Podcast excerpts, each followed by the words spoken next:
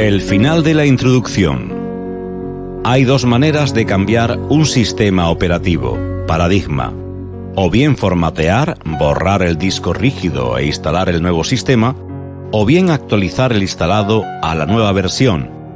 Cualquiera de las dos necesita además que el procesador, cerebro y la memoria soporten el nuevo sistema y puedan procesar los datos.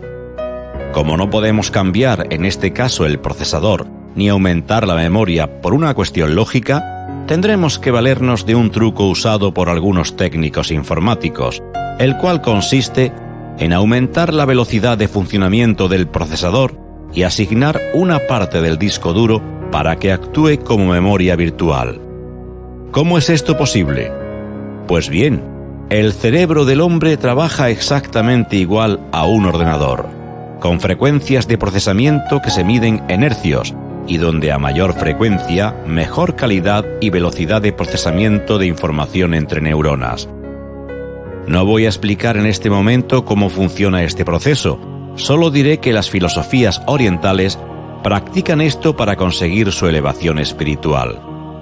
Ustedes tendrán que encontrar la forma más adecuada para llevarlo a cabo. Cada uno verá cuál método le funciona mejor, acorde a sus ideas e inclinaciones. Es un trabajo largo y complicado, pero si son constantes verán sus frutos. Si formatean, tienen que destruir todos los arquetipos y paradigmas conocidos. Si actualizan, tienen que dar cabida a nuevas posibilidades, conceptos e ideas. Ustedes elegirán qué es mejor para su situación particular, pero es indispensable que lo lleven a cabo, si no seguirán engañados por la ilusión creada por su falsa percepción de la realidad la cual será manipulada por otros que conocen el secreto. Con esto doy por finalizada la introducción. Ya saben cómo funciona y qué hay que hacer. De ahora en adelante pasaré a transmitirles información en paquetes de datos, toda ella real y verdadera.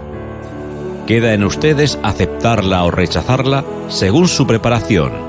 No es mi intención imponerla o tratar de convencerlos, solo transmitirla para que ustedes investiguen y saquen sus propias conclusiones. Recorran el camino despacio y a paso firme. No crean nada a ciegas.